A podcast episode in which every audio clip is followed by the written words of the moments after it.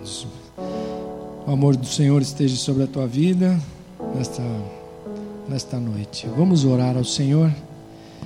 Aleluia. Ore com alguém aí do teu lado. Abençoe ele agora nesse instante.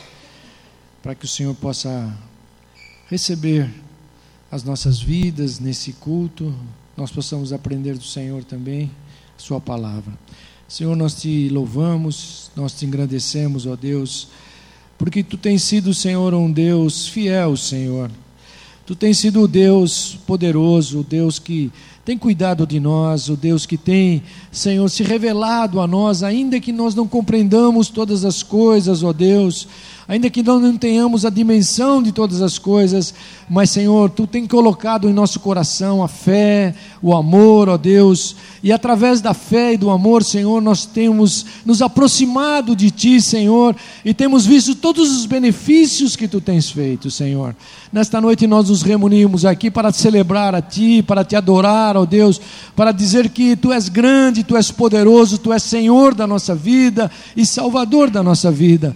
Mas, Senhor, também pedimos, Senhor, que esse tempo agora seja um tempo em que Tu venhas falar conosco, que a Tua palavra, Senhor, ministre no nosso coração as nossas necessidades, que nós possamos abrir o nosso coração para Te conhecer melhor ainda, Senhor. Por isso, abençoa cada família que está aqui, Senhor, cada irmão, irmãs que estão aqui hoje com seus corações abertos, que seja um tempo, Senhor, é, da tua palavra produzir, Senhor, os frutos e os teus propósitos na vida de cada um de nós. Nos abençoa agora, ó Deus. Esse tempo nós é, dedicamos a Ti agora, Senhor. Tiramos de nós toda ansiedade, preocupações e nos limitamos agora, Senhor, a ouvir a Tua voz e saber que Tu estás, Senhor, aqui neste lugar para nos abençoar. É o que nós oramos e te pedimos no nome de Jesus. Amém, Senhor. Glória a Deus. Amém, querido. Em nome de Jesus. Amém. Podemos, podemos é, ler aqui um trechinho com você. É, no livro de Marcos. Vamos partilhar uma palavra com você. Livro de Marcos, no capítulo, capítulo 9 de Marcos. Capítulo 9, o verso 14. Vamos ler até o verso de número 29. Lucas 9, 14 ao 29. É, Marcos, oh, desculpe, eu falei Lucas, né? Marcos 9, é, do, do versículo 14 até o 29. Que diz assim: olha. Quando se aproximaram dos outros discípulos, viram grande multidão e alguns escribas que discutiam com eles. E assim que a multidão viu a Jesus, tomada de surpresa, correu para ele e o saudava. E ele perguntou aos escribas: O que discutis com eles? E um homem dentre a multidão respondeu: Mestre, trouxe-te o meu filho, possesso de um espírito mudo, e este, onde quer que o apanhe, lança-o por terra e ele espuma, range os dentes e vai, né, e vai se secando.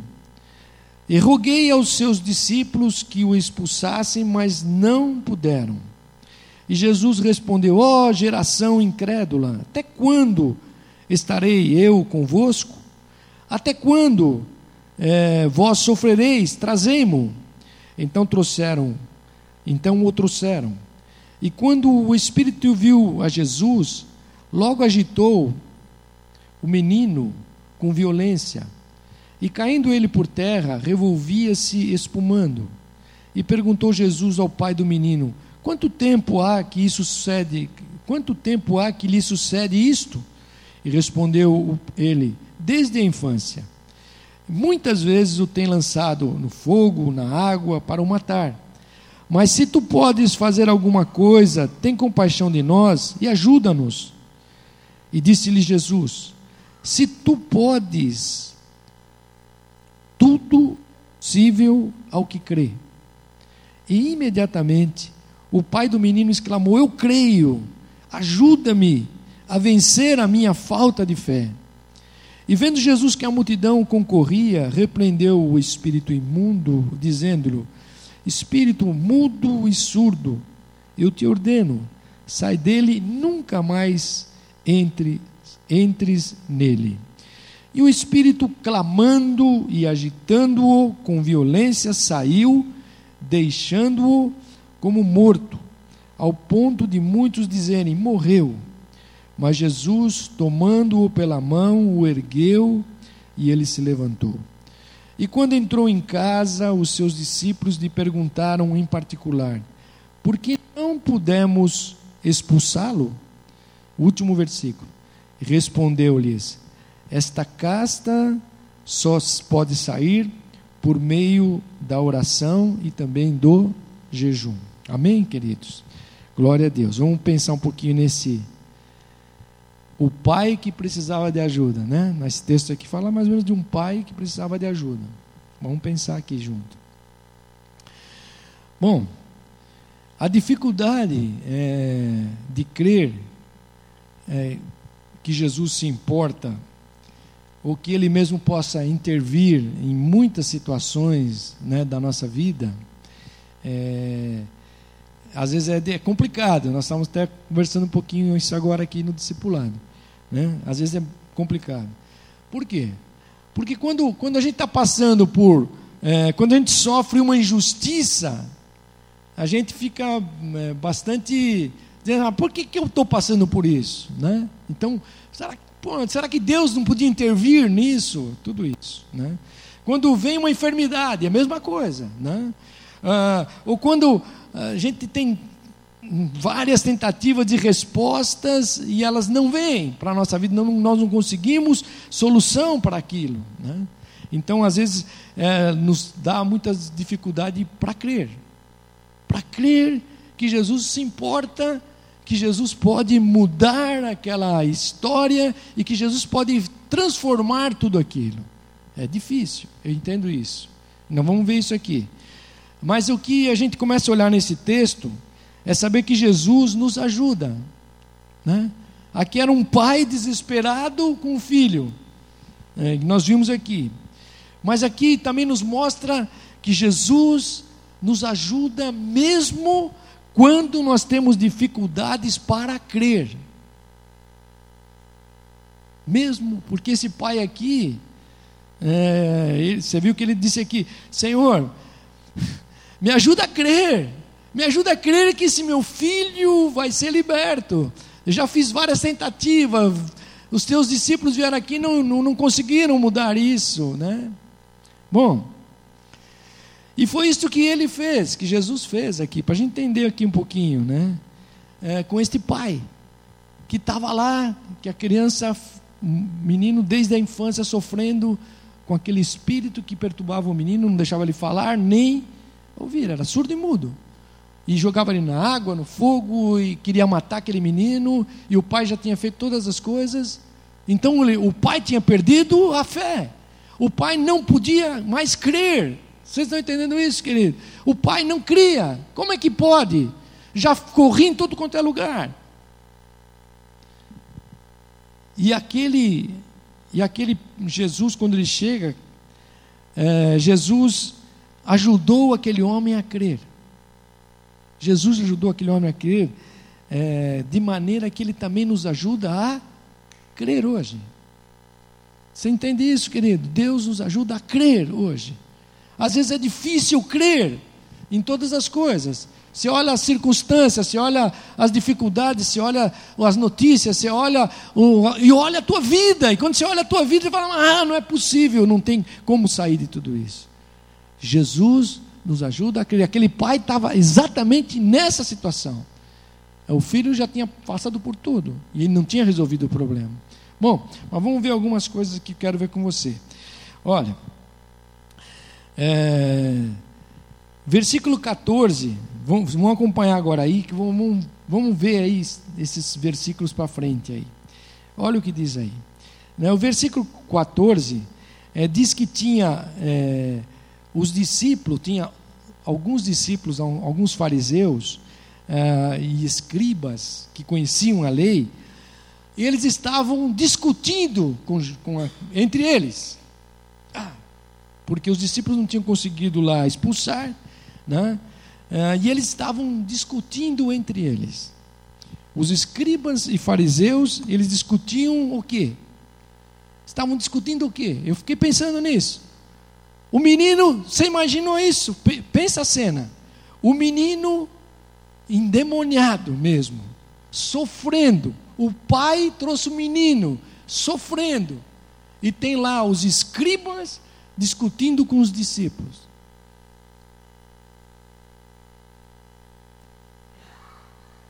O que, que você faria? Quando você vê uma situação de morte, o que, que a gente faz? Primeira coisa, você não quer saber de nada, você vai tentar acudir aquele que está em necessidade. Agora, você vê aqui que o trecho começa dizendo que eles estavam discutindo. Discutindo o quê? A doutrina. Enquanto o homem estava buscando esperança. O pai do menino estava buscando esperança para o filho ser restaurado. Eles estavam discutindo a doutrina, se era farisaica, se Jesus estava certo, eh, se Jesus não estava eles estavam discutindo tudo isso. Querido, então, eu, e aí Jesus chega, ao versículo 15 aí, ó. Assim que a multidão viu a Jesus, chegou de surpresa, elas correram para Jesus. Então, vamos, vamos aqui, ó. É isso que Deus quer nos ensinar, é que Jesus não veio para discutir religião, querido. Jesus não veio para discutir religião. É, mas Jesus veio para tratar o coração do homem, o teu e o meu coração. Você entendeu isso? Então, se nós, se nós ficarmos na religiosidade só, e ficarmos discutindo as doutrinas, e tentando ver se esse está certo, se aquele está errado, isso não é o Evangelho de Jesus Cristo. O Evangelho de Jesus Cristo, Jesus não veio para discutir religião, Jesus veio para tratar a nossa vida. Você crê nisso, querido? Então, aquela multidão, quando viu Jesus lá de surpresa, né? ela, ela, ela correu para Jesus. E você vê que Jesus perguntou aqui no versículo 16: O que vocês estão discutindo aí? Que bobagem é essa? Querido, Deus quer que nessa noite a gente aprenda isso. A gente comece a sair um pouco fora do supérfluo espiritual, de evangelho superficial e Deus nos coloque no centro da essência do evangelho, que é cuidar e curar as almas das pessoas. E é isso que Jesus quer fazer.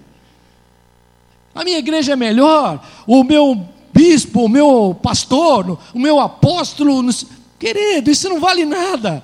O que vale é o que Jesus estava fazendo aqui, e aquele pai estava buscando esperança para o filho que estava totalmente sem saída. Deus quer fazer e nos levantar, não mais debaixo de religiosidade, Deus quer nos levar a entender que as almas, que as vidas são muito mais importantes, que a tua e a minha vida é mais importante para Deus do que qualquer estrutura humana religiosa. Vocês entenderam isso, querido? E aqueles estavam discutindo. E o pai estava lá, e o filho estava jogado. Bom, mas olha o versículo. Aí Jesus pergunta para eles aqui, ó, o que vocês estão discutindo? Aí sai o pai, querido. Um homem, ó, versículo 17 e 18. Um homem dentre a multidão que era o pai respondeu: Mestre, eu trouxe-te o meu filho, possesso de um espírito mudo. E esse onde quer que o apanha, lança-o por terra, e ele espuma, range os dentes e vai secando, vai se secando. Roguei aos teus discípulos que o expulsassem, mas não puderam. Olha, há uma coisa linda de Jesus aqui, é que Jesus deixou aquele homem contar a história dele. Sabe, sabe o que Jesus é que quando você se aproxima de Jesus, Enquanto aqueles discípulos e aqueles escribas fariseus que conheciam a lei profundamente, ficavam discutindo doutrina, se era isso, se era aquilo, Jesus, Jesus começou a ouvir o homem. E Jesus ouviu que ele disse: Olha, ele, meu filho é isso, eu trouxe ele aqui. Ele é um, tem um espírito mudo, ele, ele passa por tudo isso. Jesus deixou ele contar a história. Querido, sabe, Jesus quer ver, ele olhar para o nosso coração e você ter certeza que quando você dobra o teu joelho, ou quando você fala com Deus, Ele vai ouvir a tua história, Ele vai ouvir o que você está vivendo. Às vezes você conta a tua história para alguém, essa pessoa, ela não vai entender tudo aquilo que você está passando, porque ela não consegue entrar na dimensão do teu sofrimento. Mas Jesus ele entrou na dimensão do sofrimento daquele homem, porque ele, ele ouviu a história daquele homem. Querido, nós somos hoje a geração que pouco ouve, a gente não ouve quase nada. Quando você começa a ouvir, você já não, não, quer ouvir muita coisa, você já resume, faz muito resumo. Jesus ouviu os pormenores da história desse homem. Eu fui entendendo aqui, ó, é, o homem sai no meio da multidão e diz: Olha, Senhor, o meu filho está passando por isso. É isso que eu estou precisando hoje. Para a gente ser desafiado aqui, querido, é, é que Jesus, é, ele, ele ele olha o aflito, ele olha aquilo que, que nós precisamos, que é, é um pouco diferente da religião. A religião olha as características nossas, esse é mais ou é menos, mas Jesus olha a aflição da nossa vida. Jesus olha a aflição. E aí Jesus faz o que com esse? Ele ouviu o Pai. Aí Jesus no versículo 19 diz assim: é, Jesus respondeu: Ó oh, geração incrédula até quando estarei convosco? Até quando vós sofrereis? Traz o garoto. Sabe o que Jesus reclamou aqui? Da falta de fé dos discípulos. Jesus reclamou da falta de fé deles, porque eles não expulsaram. Enquanto estavam discutindo lá doutrina, quem era bom, que se Jesus estava certo, se aí o menino estava lá morrendo. Vocês entenderam isso? Eles não tiveram fé. E Jesus reclamou a falta de fé deles. Sabe, Jesus está desafiando nós como igreja a levantar novamente a nossa fé, querido. É de nós orarmos e crermos que Jesus pode fazer algo na nossa vida, na tua vida, na minha vida, na vida daqueles que precisam, que passam pela história da nossa vida. Então Jesus reclamou da falta de fé deles. E nós perdemos muito tempo como igreja exatamente às vezes nisso. Ah, será que vai dar, que não vai dar? Isso, querido, Jesus, Jesus foi lá, ouviu a história, viu a aflição, falou: vocês não tiveram fé. Até quando eu vou andar com vocês? Até quando eu vou carregar vocês no colo? Pô? Era bem isso. Até quando? Jesus está dizendo: olha, vocês deviam ter, ter expulsado esse, esse espírito no meu nome, porque ele sairia. E Jesus quer, quer preparar eu e você aqui nesta noite também para exercer isso, querido. Não ter nenhum medo. Chegue na tua casa e ore. Tem alguém doente? Ore. Tem alguém passando dificuldade? Ore. Não é você que vai resolver o problema dele, mas quando você ora no nome daquele que tudo pode, tudo é possível. Tudo é possível. Você entendeu isso, querido? Então, é, Jesus vai aqui no. Vou, vou, vou andar um pouquinho aqui. Ó. Olha o versículo 22. É, o pai ainda. Muitas vezes o tem lançado no fogo e na água para o matar. Mas se tu podes fazer alguma coisa, tem compaixão de nós e ajuda-nos. Jesus deixou aquele homem expressar as contradições do seu coração. Ele disse: Se tu podes, e Jesus podia, querido. E às vezes, às vezes nós dizemos, eu creio, mas em outro momento a gente diz, eu não creio. Era o que o homem estava dizendo. Olha, Senhor, eu sei que, que tu és poderoso, eu creio, mas se tu podes, será que Jesus não podia? Jesus podia. Então são as contradições, e Jesus ouviu as contradições do coração daquele homem. E ele disse aqui no versículo, no versículo acho que 24, ele diz aqui: E imediatamente o pai do menino exclamou: Eu creio. Olha o versículo 24 aí que você está acompanhando aí. Ajuda-me a vencer a minha falta de fé. Então, Jesus entende todas as nossas aflições, querido. Jesus entende a tua aflição, seja em qualquer área emocional, familiar, no teu corpo, doenças emocionais, espirituais. Deus entende isso. Ele sabe onde está pegando as coisas aí na tua vida, Ele sabe o que está pegando na minha vida. Às vezes você não abre a tua boca, mas Deus já sabe de todas as coisas na tua vida. E aquele pai começou a passar por todas essas, essas aflições aqui. Né? Então Jesus não vê esse homem como os discípulos viram esse homem, como um, um homem qualquer, que não estava nem aí com o problema daquele homem. Jesus não olhou esse homem dessa forma. Jesus não, não olhou ele só como alguém que ia andar com Jesus, um adepto da religião. Não, querido. Ele vê aquele homem como aflito. Ele olha o coração daquele homem é, e ele sabe porque ele morreu na cruz. Jesus morreu na cruz e ressuscitou. Então ele tem condições de olhar para a tua vida hoje, querido, aleluia, e saber todas as aflições, porque ele na cruz passou por todas as aflições que nós nem passamos elas ainda. Você está entendendo isso, querido? Então hoje o Senhor nos convida, primeiro, a contar, conta a tua história para Jesus. Será que hoje não é o dia de nós? Vou tirar aqui a blusa aqui.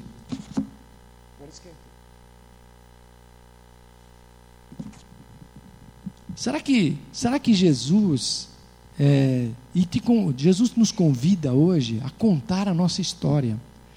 Nós precisamos abrir o nosso coração para Deus nas particularidades. Você não precisa reunir ninguém, é você e Deus. É você e Deus. Por que isso? Por que, que você pode fazer isso hoje? Porque quando eu leio esse trecho aqui, Jesus me, me impulsiona a fazer isso porque Ele se importa conosco, querido. Ele se importa com você, ele sabe exatamente o teu nome e todas as coisas, a teu respeito. Então Jesus nos convida a contar a nossa história. O que está te afligindo hoje? O que está passando na tua vida? É isso, querido. A expressar a, a incompreensão, às vezes a impotência é, da tua dor, daquilo que você não está podendo vencer, daquilo que você não está podendo é, vivenciar, querido. Aleluia. Por quê? Porque ele se porta, compreende e pode mudar a tua história. Ele pode mudar a minha história, pode mudar a tua.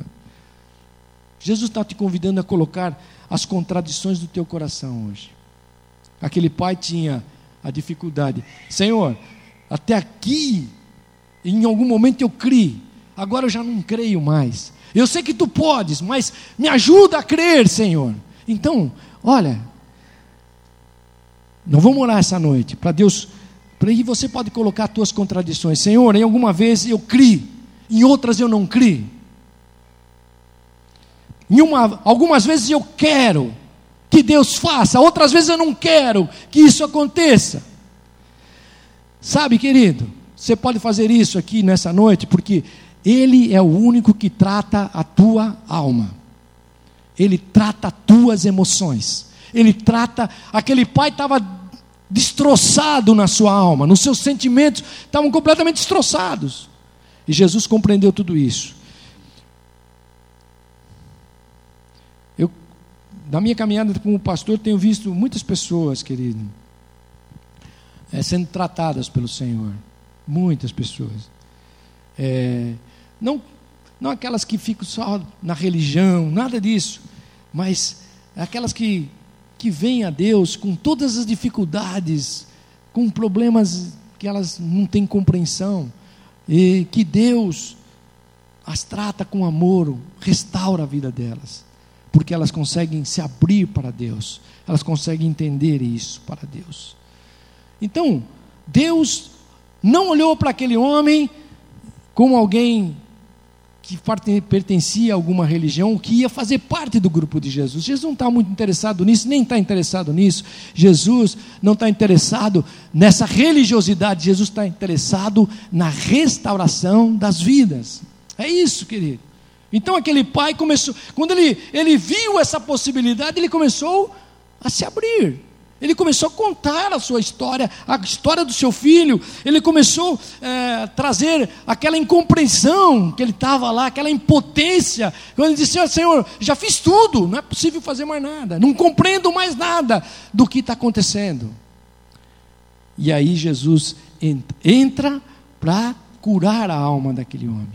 Bom, mas vamos ver aí. Olha o versículo 23, você que está aí, está acompanhando aí. Olha o versículo 23. O que, que ele diz aí? Acompanha aí, 23. Ele diz assim: E disse-lhe Jesus: Se tu podes, tudo é possível ao que crer. Então, o que, que Jesus fez aqui? Eu fui entender o seguinte, querido. Quando Jesus fala para ele: se, se tu podes, se tu podes, tudo é possível ao que crer. Jesus estava plantando uma semente de esperança na alma daquele homem, querido. Jesus estava plantando uma semente. Olha.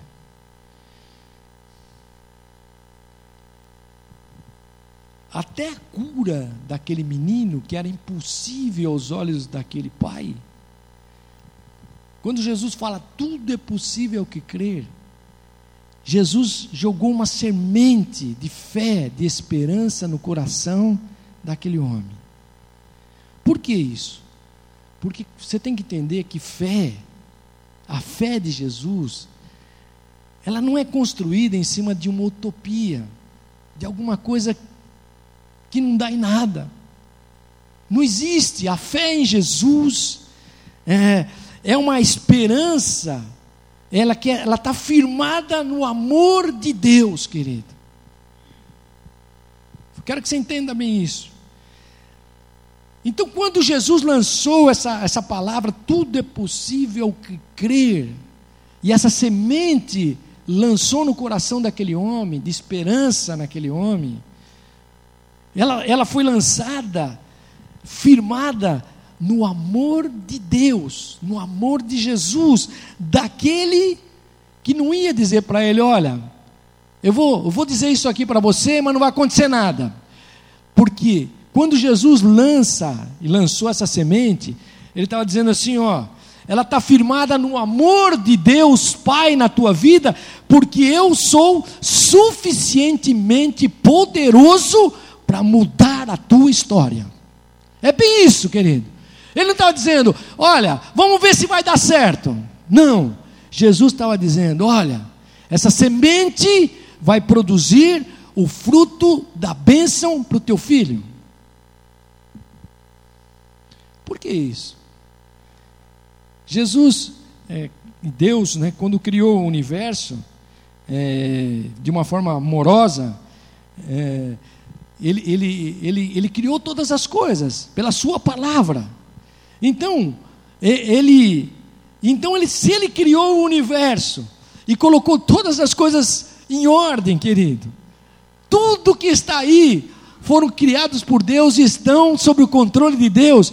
Então, ah, eu quero, quero dizer o seguinte: Deus é poderoso, suficientemente poderoso para socorrer a tua vida e a minha vida hoje. Você crê nisso, querido? Por quê? Porque se esse Deus criou o universo, fez todas as coisas, você acha que Deus não é possível? Por isso que aquele homem disse: Senhor, se tu podes, ele sabia, ele não entendia porque a alma dele estava tão dilacerada que ele não. Será que Deus pode fazer alguma coisa? Eu pergunto para você: será que Deus pode mudar a minha história ou não pode mudar? Sim ou não, meu irmão? Sim, Deus pode mudar. Então, o que, que Deus estava fazendo com aquele homem? Ele estava ajudando a ter fé, porque toda vez que a planta, é, que ele planta uma semente no nosso coração, ela é uma semente de esperança, querido. A esperança de fé no nosso coração plantada por, vez, por Deus, porque toda vez que Deus planta uma semente, Ele aduba essa semente. Você não pode jogar uma semente e não fazer mais nada. Joga ela lá, deixa lá. Você tem que adubar, tem que pôr água, tem que regar, tem que arrancar. E ele, ele aduba com amor. Ele coloca com amor. Então, sempre que a esperança é arrancada do nosso coração, né, um pedaço de nós morre, querido. Toda vez que você jogou todas as tuas forças em cima de alguma coisa e elas não aconteceram, aquilo, pô, mas eu acreditei, eu isso aqui era o, era o, tudo que eu joguei era isso aqui e não deu certo. Então Jesus, querido, é diferente. Por quê? Porque Jesus planta uma semente não utópica na nossa vida, mas ele coloca uma semente que vai dar fruto. A palavra de Deus lançada na nossa vida vai dar fruto. Ela não, ela fica impossibilitada de não dar fruto. Olha, olha o que aquele homem, aquele homem estava. É, nós lemos aqui o 17. Mas aquele homem, ele diz assim: ó, eu meu filho está possesso, né? É, e eu trouxe ele para os seus discípulos, e eles não puderam expulsar. O que, que aconteceu com aquele homem? Ele estava morrendo. Disse: Puxa, a única. Eu já ouvi falar de Jesus. Eu sei que Jesus pode fazer. Agora estão os discípulos de Jesus, aqueles que andam com Jesus. Então eles podem fazer alguma coisa. E ele vem correndo e traz. E eles, ele encontra os discípulos de Jesus e os escribas discutindo religião. Vocês entenderam isso, querido? A diferença não é, não é a religião. A diferença é se nós abrimos um coração para o Senhor Jesus.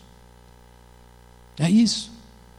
Então, quando nós abrimos o nosso coração, Jesus lança a sua semente que é a palavra de fé, de esperança.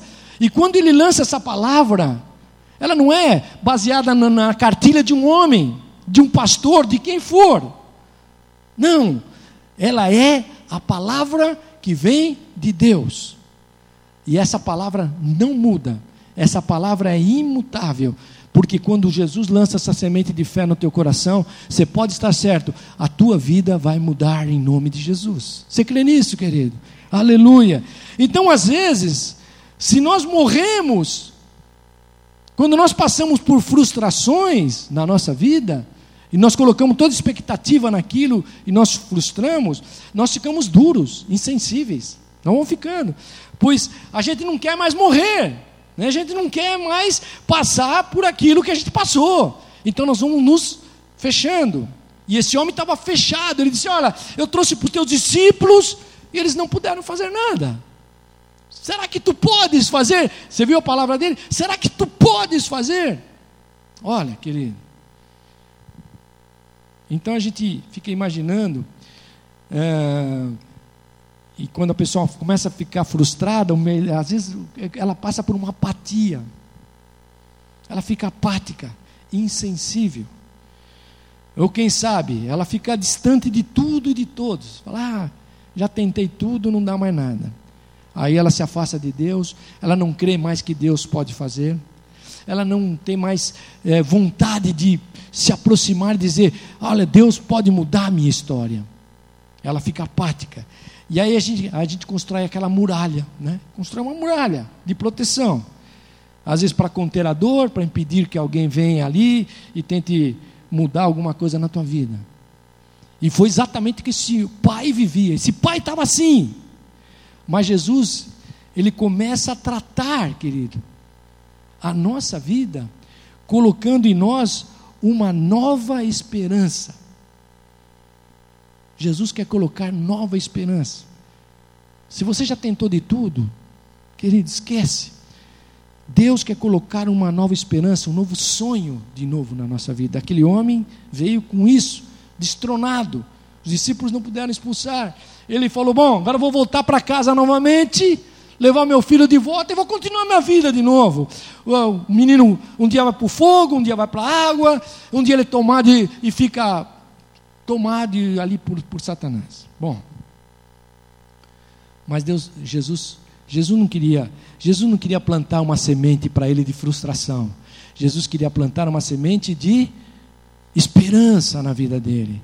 Querido, se você olhar para a religião, você vai frustrar.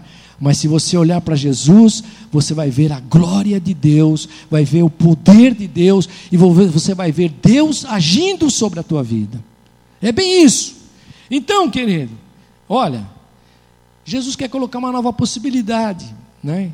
Que, que não vem de nós mesmo, porque aquele pai também não tinha mais nada, mas vem do Senhor para a nossa vida. Ela começa a mudar. Por isso que, que o Senhor já desafiou aquele pai, dizendo: tudo é possível ao que crer. Tudo é possível ao que crer. Então, ele coloca nesse pai, na dimensão de uma nova possibilidade, querido. Uma nova possibilidade da graça de Deus. Né? Uma nova descoberta. Deus quer isso. Que você, que nesses dias, eu tenho, tenho buscado isso, orado a Deus é, Deus nos dar uma, uma nova descoberta dessa integração com Deus novamente. A gente vai, a gente vai se, vai se acomodando, achando que, poxa, já sou crente, já fiz isso, já vou na igreja, e a gente vai ficando apático, já não, já não, você já não consegue ver os detalhes de Deus, do que Deus está fazendo a gente não consegue mais entrar nessa dimensão de orar e crer que Deus pode fazer todas as coisas, porque todas as coisas parece que uh, tem algum escape que eu possa dar, ela não resolve o problema, mas ela ameniza. E Deus quer curar o problema, Deus quer tratar o teu problema na, lá na, na, raiz mesmo, né? É, Deus queria dar isso para este homem. Deus queria, esse homem ia voltar para casa, querido, ia voltar para casa e continuar a vida dele. Talvez aparecesse um outro, talvez aparecesse na cabeça dele um outro Messias, é, que, ou alguém que pudesse ajudá-lo. Era bem isso. Então, então eu entendi, querido, que Jesus quer plantar uma semente de esperança no nosso coração hoje, querido, nesse dia. Aleluia. Uma esperança que, que vai além da nossa dor, é, do, daquele cenário que a gente está vivendo, do momento que a gente está vivendo, né? É, dos nãos que a gente já recebeu, é, da impotência que nós, humana, de tudo que nós já tentamos, não conseguimos fazer. Deus quer plantar essa semente no nosso coração. Ele quer colocar essa semente de esperança novamente na tua vida, que vem da graça de Deus, vem do favor de Deus para nós, é, que é tão tremendo isso, que, que é capaz é, de fazer o impossível. Por isso que ele diz, porque ele diz, tudo é possível ao que crê. Fala para você mesmo aí, tudo é possível ao que crer. Aleluia. Pensa aí no teu, na tua dificuldade agora e fala assim: tudo é possível ao que crer. Você crê mesmo, querido, nisso? Aleluia. Jesus estava desafiando aquele, aquele, aquele pai. E às vezes você frustrou com a tua família, a tua relação na família foi é, desastrosa. Você foi rejeitado, você, você andou para um lado para outro. Aquele homem estava assim, querido. Né? Andava de um lado para outro encontrava os escribas, encontrava os fariseus que eram religiosos, encontrou os discípulos lá, e nada acontecia na vida dele. Então a esperança que Deus semeia é maior daquilo que às vezes nós necessitamos. Deus quer colocar isso na tua vida, tá? Porque porque a graça de Deus é maior do que nós pensamos, querido. A dimensão de Deus, na sua graça, do seu favor, é muito maior do que às vezes nós precisamos. Você entendeu isso? Às vezes as pessoas é, passam por lutas, mas a graça de Deus é maior do que isso, ela te dá direções. Então Deus nos convida, e eu entendi isso, é, que a gente permita que Deus lance e coloque essa semente no nosso coração, a semente de esperança. Talvez você vai continuar lá incompreendido pela, por as pessoas, você vai, não vai ser compreendido por várias situações da tua vida, mas Deus quer colocar essa esperança. Olha o versículo 24 aí, vou, vou andar rápido aqui para terminar, mas olha o versículo 24 aí, o que diz aí. Diz assim: Imediatamente o pai do menino exclamou: Eu creio, ajuda-me a vencer a minha fé, a minha falta de fé, ajuda-me a vencer a minha falta de fé. Olha, é, Deus, ele, ele não despreza, a gente tem que entender isso, Deus não despreza as lágrimas de um coração aflito, querido. Deus sempre às vezes nós pensamos que a gente chora ou sofre por um problema e a gente está ali é, pensando que ninguém ouviu, ninguém viu, mas Deus, Ele, Ele olha e não despreza essas lágrimas. Tem um, tem um versículo lá no Salmo 56, no verso 8, que diz assim que é, o salmista falando, diz assim: Tu contastes as minhas aflições e põe as minhas lágrimas no teu odre. Não estão elas diante do teu livro? Então o salmista que estava passando uma. Depois você pode ler o Salmo 56. O salmista estava passando uma grande aflição. E ele, ele chorava, derramava suas lágrimas. E ele entendeu e começou a dizer que Deus contava as aflições e Deus pegava as lágrimas que ele derramava por causa daquela aflição e colocava dentro de um odre, quer dizer, era um, era um vasilhame de couro, né, que guardava líquido. Então ele estava dizendo: Deus coloca essas lágrimas dentro deste odre e elas são conservadas e elas estão diante desse livro, quer dizer, elas estão diante de Deus. Elas estão diante de Deus. Então é interessante isso aqui, querido, né? As lágrimas, é, se, se você, se a gente for ver, ver isso na Bíblia, né? É, as lágrimas de Maria, né? Que chorava, é, que a faziam chorar. É, então nós não podemos é, entender é que Deus não despreza as lágrimas, porque as lágrimas falam da natureza de Deus, querido. A natureza de Deus, que Deus ele é sensível. Sensível. E Deus, você lembra que quando Jesus chegou lá no túmulo de, de Lázaro, o que, que aconteceu lá? O versículo mais curto da Bíblia. Diz que lá, Jesus chorou. Jesus chorou, é o versículo mais curtinho da Bíblia. Jesus chorou. Sensibilidade, Jesus tinha uma sensibilidade significava que ele importa com a nossa dor. A sua sensibilidade é um grande apelo à nossa fé, querido. É você saber que Deus não está insensível. Aqueles escribas, aqueles discípulos estavam insensíveis ao menino que estava lá sofrendo, sendo tomado lá por Satanás, sendo jogado, não conseguia falar e nem escutava. Era um menino que estava destinado a, a morrer. E eles estavam discutindo. E eles não tiveram a sensibilidade de, de clamar e dizer: Olha, Espírito, sai desse menino e liberta esse menino. Que ele, ele, ele, em nome de Jesus, ele sairia. Você está entendendo isso, querido?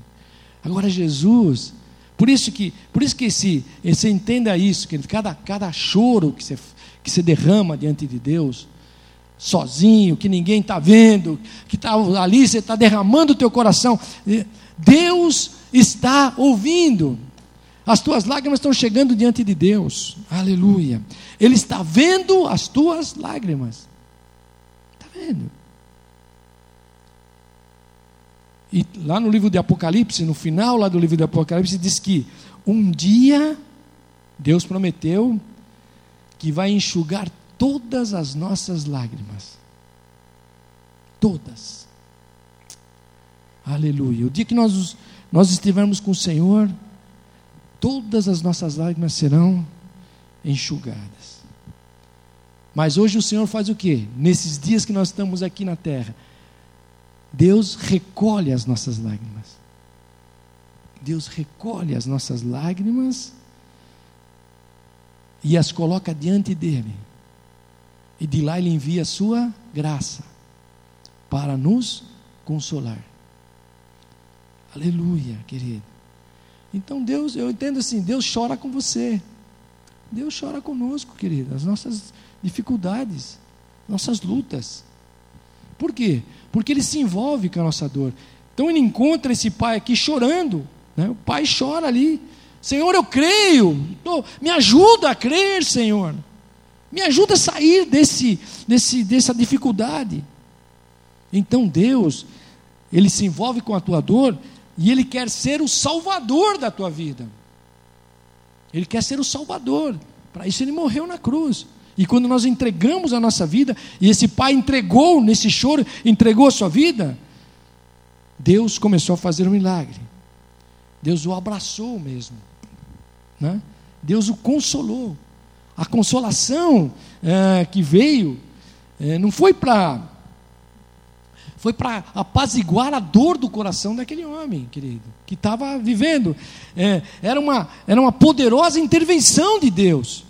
Jesus estava intervindo naquele tempo e transformando, pelo seu amor, a vida daquele menino e, por consequência, a vida do pai. Hã? Olha, vou terminar aí já, mas olha o versículo 25, vamos ler também. Olha o que diz aí, versículo 25. Você está acompanhando aí. Olha o que diz aí, vou ler do 25 aqui. E vendo Jesus que a multidão concorria, repreendeu o espírito imundo, dizendo: Espírito mudo e surdo, eu te ordeno, sai dele e nunca mais entres nele. E o espírito, clamando e agitando-o com violência, saiu, deixando-o como morto, ao ponto de muitos dizerem: Morreu. Mas Jesus, 27. Mas Jesus, tomando-o pela mão, o ergueu e ele se levantou.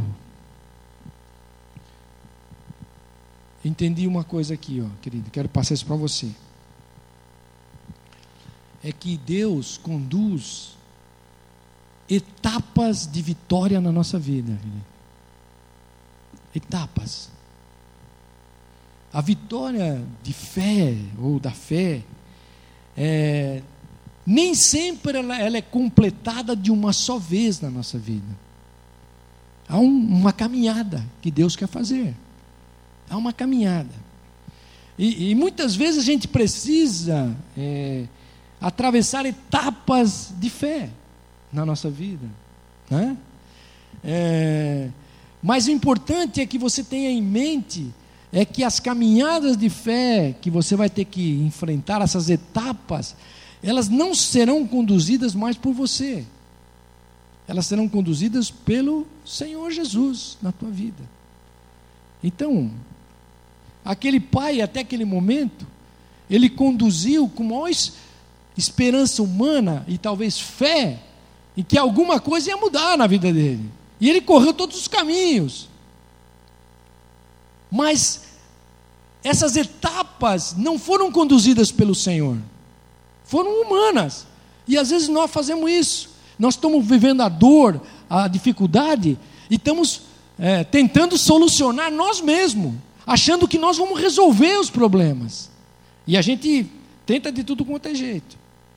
Por isso, se você vai perceber aí, que a, a transformação do menino, ela, ela, ela envolveu, querido, primeiro, o que, que ela envolveu?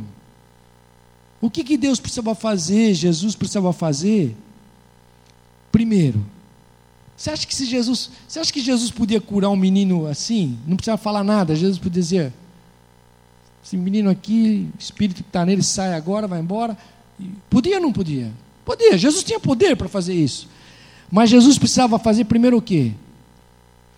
Jesus precisava cuidar do coração do pai.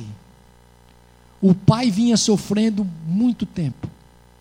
O pai já tinha dificuldade de fé. Ele não entendia todas as coisas. Ele não podia, não podia compreender porque o filho desde a infância passava por aquilo. E ele não conseguia entender.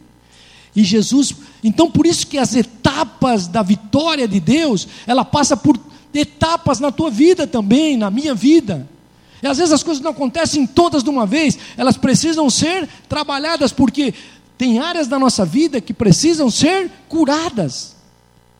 Porque senão, querido, às vezes aquela, aquele milagre, da mesma forma que veio, ele vai embora. As pessoas recebem o milagre e depois falam: Ah, mas não, não, preciso, não preciso de Deus mais. Para que, que eu preciso mais de Deus? Eu não preciso mais de Deus. Você entendeu isso? Querido? Então, há uma etapa e várias etapas que Deus faz. A primeira era cuidar do coração do pai. Deus precisava, aquele pai que estava desiludido, desesperançado, que já não acreditava em mais nada, que já estava dizendo: Senhor, não sei se pode ou não pode. Eu, um momento eu creio, outro eu não creio. Um dia eu quero, outro dia eu não quero. Eu já estou vendo, já corri para tudo quanto é lugar. Um, alguém falou isso, outro falou aquilo. Eu já não acredito em mais nada. E Deus precisava cuidar do coração dele. Querido, Deus nessa noite quer tratar o teu coração.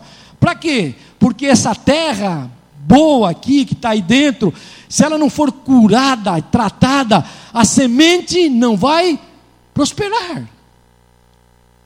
Não vai prosperar, não vai nascer a árvore. Então Deus lança a semente em terra boa, para produzir fruto. Depois, o que, que, que Jesus precisava fazer? Jesus precisava libertar o poder das trevas que estava sobre aquele menino. Havia um espírito que tomava aquele menino, deixava ele não falar, nem ouvir, e jogava ele no fogo e na água, todos os dias. Jesus precisava libertar o poder das trevas. Querido, Jesus, Jesus tem essa autoridade. Tem áreas da vida que Satanás quer intervir e ele fica agindo. E Jesus mostrou toda a sua autoridade ali, libertando e expulsando aquele demônio. Muitas batalhas de fé vão muito além daquilo que nós consideramos normal, querido. Às vezes nós, nós, nós queremos que Deus solucione aquele problema aparente na nossa vida. Mas Jesus quer ir mais fundo. Jesus quer remover todas as estruturas que estão prendendo e fazendo com que aquele problema fique instalado ali. Você entendeu isso, querido? Vou ser bem claro aqui hoje. São forças demoníacas em ação, querido. Ficam agindo, prendendo a tua vida. Você fala, não, mas Jesus está na minha vida, vai acontecer. E não acontece, porque há uma ação. Porque aquele pai correu em tudo quanto é lugar. Todo mundo dizia: olha, talvez teu filho tenha epilepsia, talvez teu filho esteja doente. Mas aquele filho não estava doente, aquele filho estava dominado por demônios. Jesus foi bem claro aqui. E que precisavam ser destronados daquela vida. Porque quando for destronado, querido, o que aconteceu? Aquele menino ficou, falou, ouviu e ficou bom.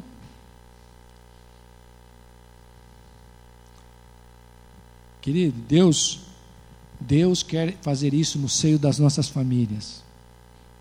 Deus quer libertar as nossas casas. Aleluia. Porque Ele é libertador. Jesus é libertador. E é isso. Jesus precisava curar o pai porque o pai curado, o filho curado, aquela família seria restaurada. Deus quer fazer isso, querido. Às vezes você, você resolve o teu problema, mas você não resolveu o problema lá atrás. Aquilo fica do mesmo jeito. Você fica com a mesma dor, com a mesma falta de perdão, com a mesma falta de não olhar a pessoa, de não se relacionar com a família. Nada disso resolve, porque há uma ação demoníaca agindo tudo isso. E quando Deus liberta a nossa vida, Ele destrona todas as ações malignas que queiram roubar a nossa vida. Vocês entenderam isso, querido? Então, houve um processo de restauração aqui. Olha, eu vou ler aqui com você. Vamos ler de novo. Versículo 26 e 27. O espírito clamando e agitando-o com violência saiu, deixando-o como morto. ao ponto de muitos dizerem morreu. Mas Jesus, tomando-o pela mão, o ergueu e ele se levantou. Querido, o processo da restauração, o menino parecia morto. Você viu?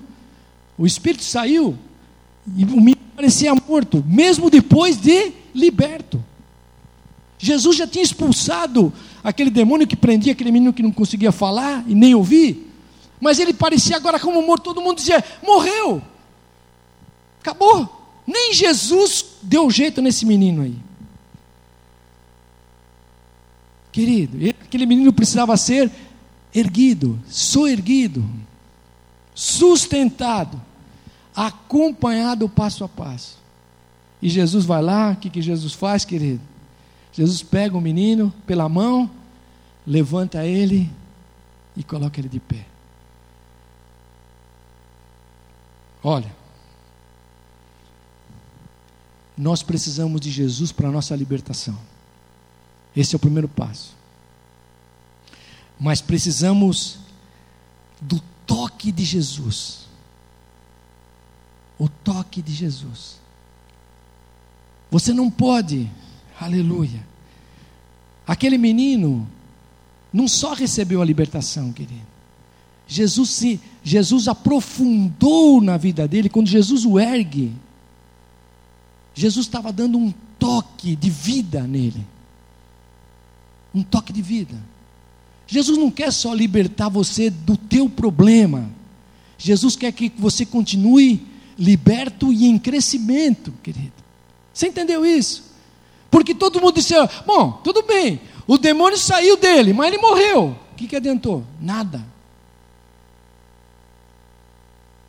Ah, Jesus me curou, mas eu, eu não recebi a vida de Jesus. Adiantou alguma coisa? Não. Nada. Nada.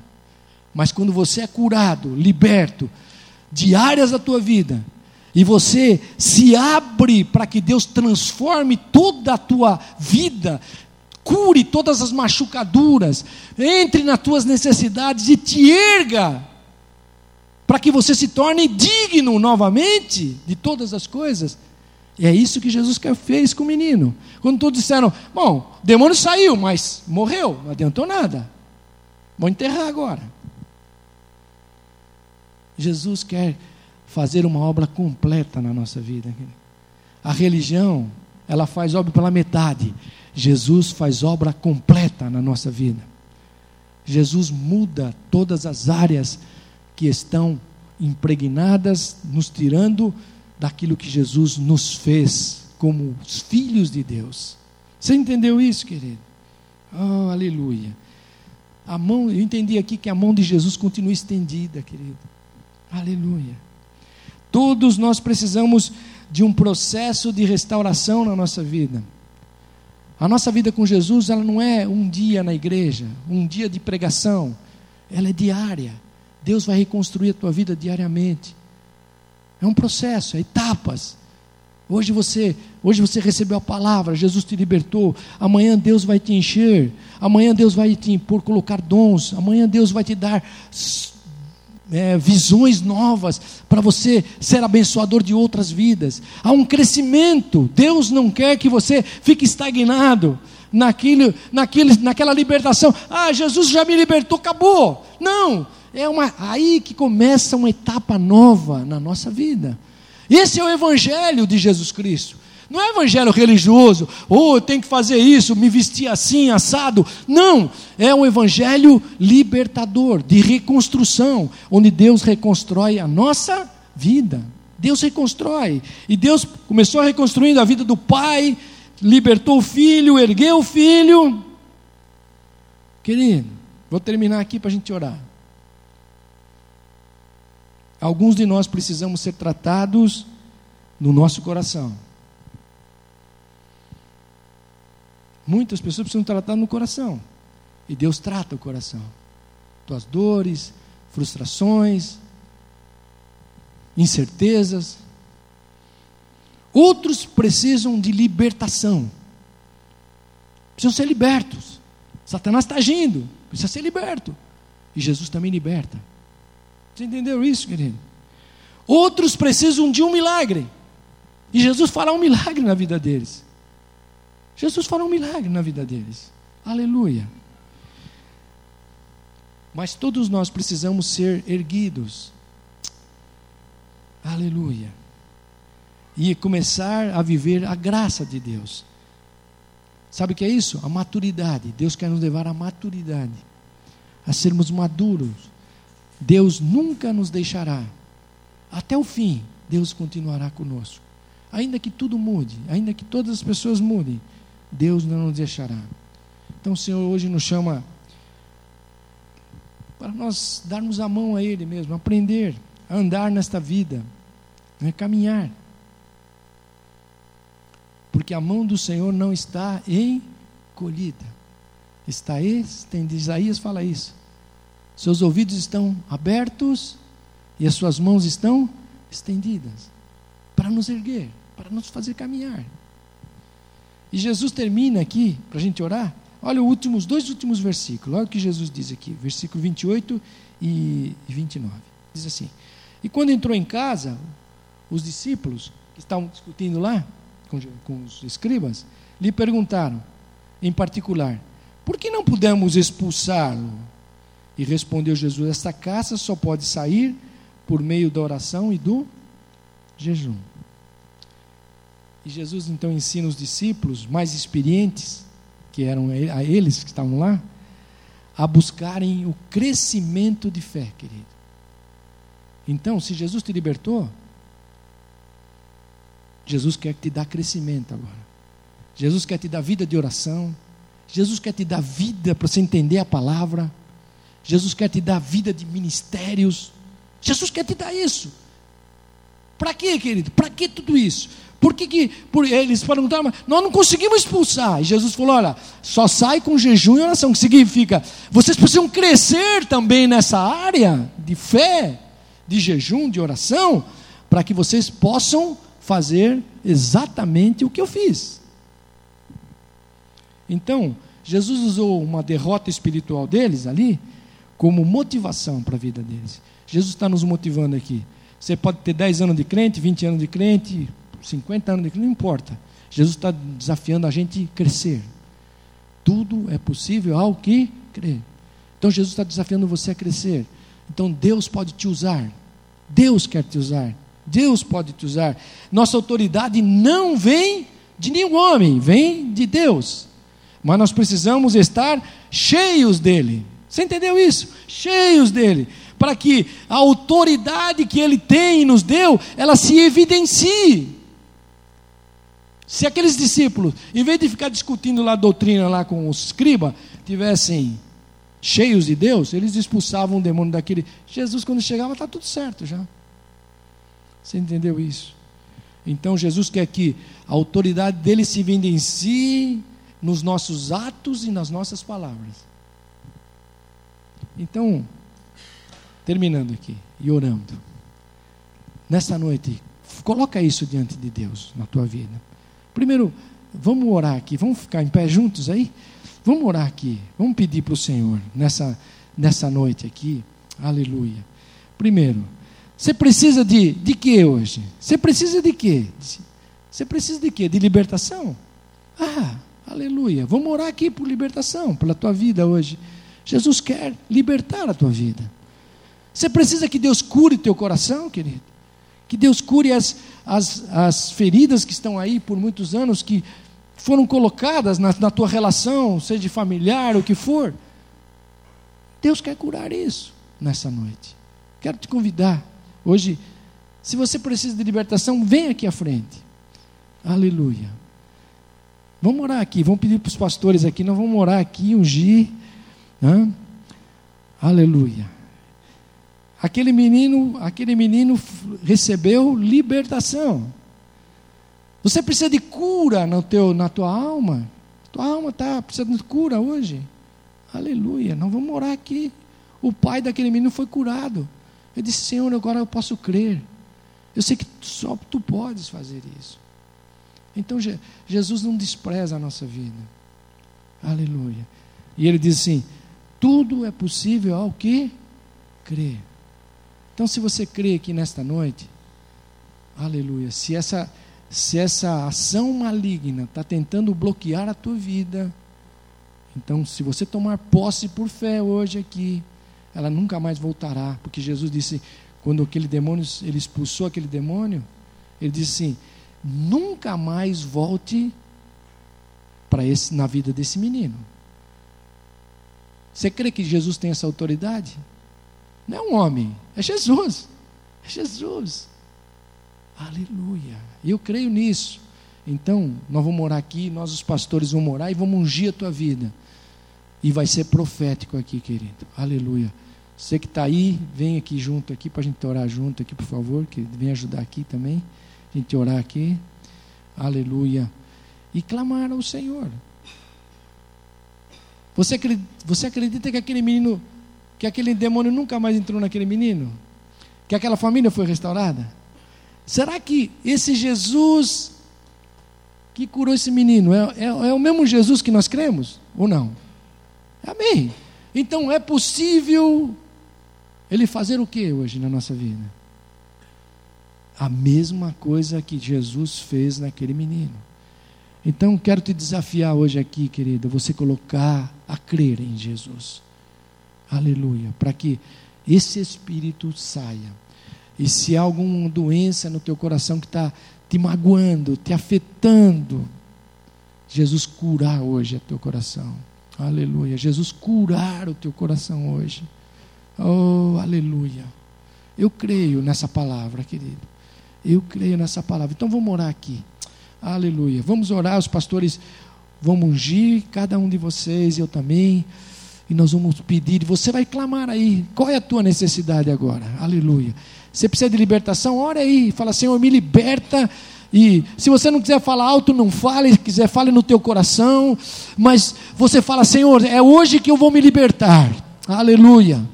Aleluia. Se há alguma doença que tem afetado a tua teus sentimentos, que você está preso aí nesta noite, fala assim, Senhor, me cura agora. Aleluia. E esse Jesus que nós pregamos aqui, que nós temos crido, ele fará diferença na nossa vida. Aleluia. Senhor, em teu nome agora, ó Deus, no nome de Jesus. Senhor, como aquele, aquele menino, Senhor, aleluia, recebeu a ordem, Senhor, da tua boca, que aquele espírito saísse, Senhor, aleluia, que aquele espírito ah, saísse daquele corpo agora, aleluia. E quando Jesus o expulsou, aquele espírito saiu, ó Deus, aleluia. E ele nunca mais voltou na vida daquele menino. Senhor, e nesta noite, como teu servo aqui, Senhor, na tua casa, reunido por fé, Senhor Jesus, aleluia, sendo, Senhor, tocado pela fé que está no coração dos teus filhos aqui, Senhor.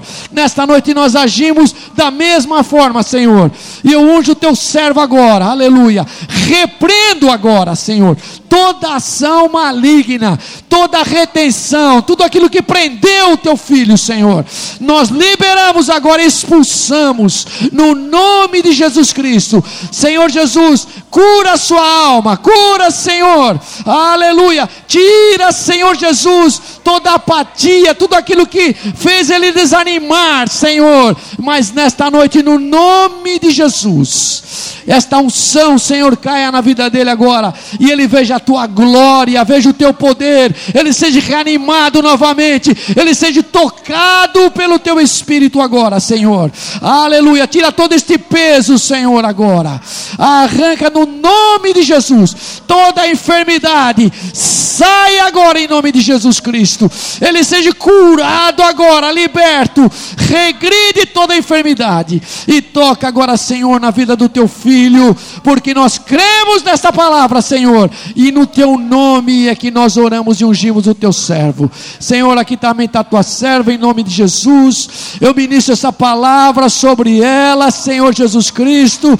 Traz, Senhor, agora, aleluia, restauração, Senhor, emocional na vida da tua serva.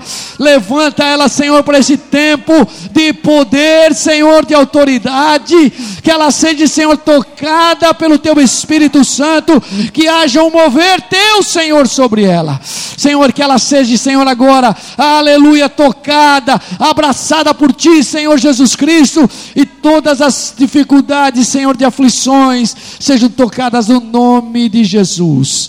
Aleluia. Já oraram por Deus? Aleluia. Ora aí. Aleluia. Em nome de Jesus. Ore candarabachuri andaramas. Em nome de Jesus, aleluia. Nós ungimos teu servo agora, Senhor, aleluia. Oh Deus, toca em todas as áreas do teu servo. Tu sabes que ele te ama, tu sabes que ele, aleluia, quer servir a ti, Senhor.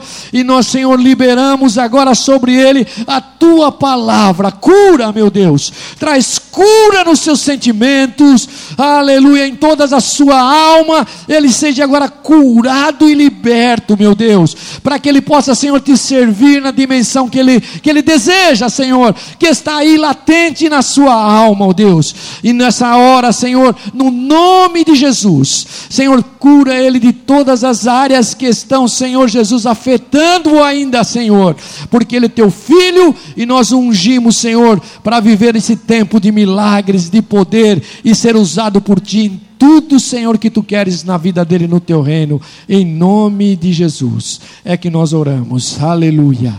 Amém, Senhor, amém. Glória a Deus, aleluia. Querido, toma posse dessa palavra, amém, querido, aleluia. Ah, não, não, não, pense em um homem, pense no que Jesus fez, aleluia. Aqueles, aqueles, aquele pai saiu é, olhando os discípulos que não tinham conseguido.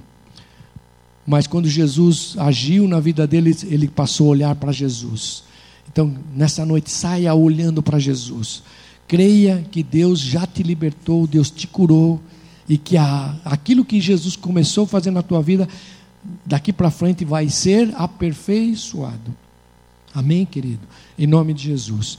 Vamos trazer nossas ofertas ao Senhor, vamos orar. O Pacífico vai terminar aqui, em nome de Jesus.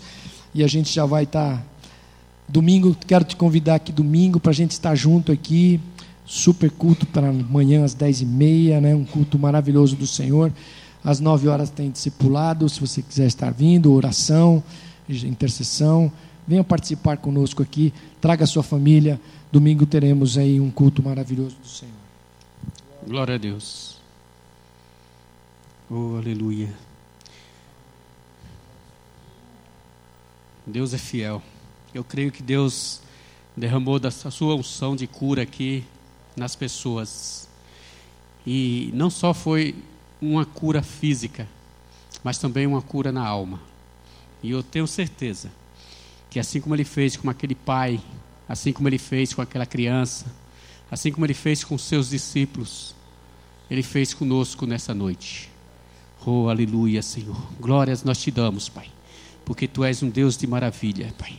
Tu és um Deus de milagre, tu és um Deus de transformação, Pai. E nós te louvamos por, ser, por o Senhor ter nos colocado nessa noite aqui, Senhor. Porque eu creio, Senhor, que nessa noite o Senhor transformou as nossas vidas, Pai. O Senhor transformou a nossa alma, o Senhor mudou a nossa vida, a nossa história nessa noite, Pai. Por isso eu te glorifico, Senhor, por tudo que o Senhor tem nos dado nessa noite, Pai.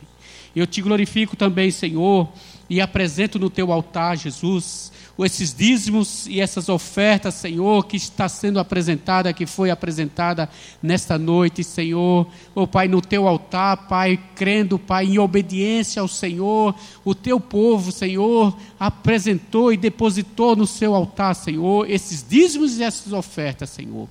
Oh Pai, porque nós entendemos, Pai, que nós estamos devolvendo a Ti, Senhor, aquilo que o Senhor já tem nos dado, Senhor. Por isso eu te louvo e te agradeço e te peço, Senhor, que cada um dos teus filhos, Pai, que se dispôs, Senhor, que está, Pai, apresentando no teu altar, Senhor, esses dízimos, oh Pai, que eles recebam, Pai, em nome de Jesus, cem vezes mais daquilo que eles têm depositado, Pai. Que o Senhor possa abrir janelas, Pai, dos céus, que o Senhor possa derramar, Pai, das tuas bênçãos sobre cada um dos teus filhos, no nome de Jesus, meu Pai. Vai honrando o teu povo, honre a tua igreja, Senhor. Oh, Pai, vai abrindo portas, Pai. Vai dando, Pai, uma multiplicação, Senhor, nos faturamentos, Senhor. Oh, Senhor, nos seus salários, meu Pai, de cada um dos teus filhos, no nome de Jesus, Pai. Pai, e já, Pai, pedimos, Pai, também, para que o Senhor possa, Senhor, está conduzindo cada um dos teus filhos, Pai, para suas casas, Senhor, debaixo da tua graça, Senhor, debaixo da tua proteção. Leva cada um dos teus filhos, Pai. Ô oh, Senhor, coloca anjos guardando eles, Pai, levando eles até os seus lares, Pai. Em nome de Jesus, eu já abençoo, Pai, o teu povo. Em o nome do Pai, do Filho e do Santo Espírito de Deus. Vai na paz do Senhor, que Deus o abençoe e o guarde em nome de Jesus. Amém. Glória a Deus.